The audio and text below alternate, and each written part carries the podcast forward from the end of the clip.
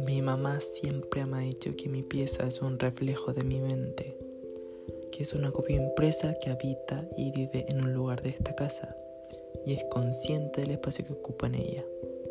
Y sí, quizás está desordenada.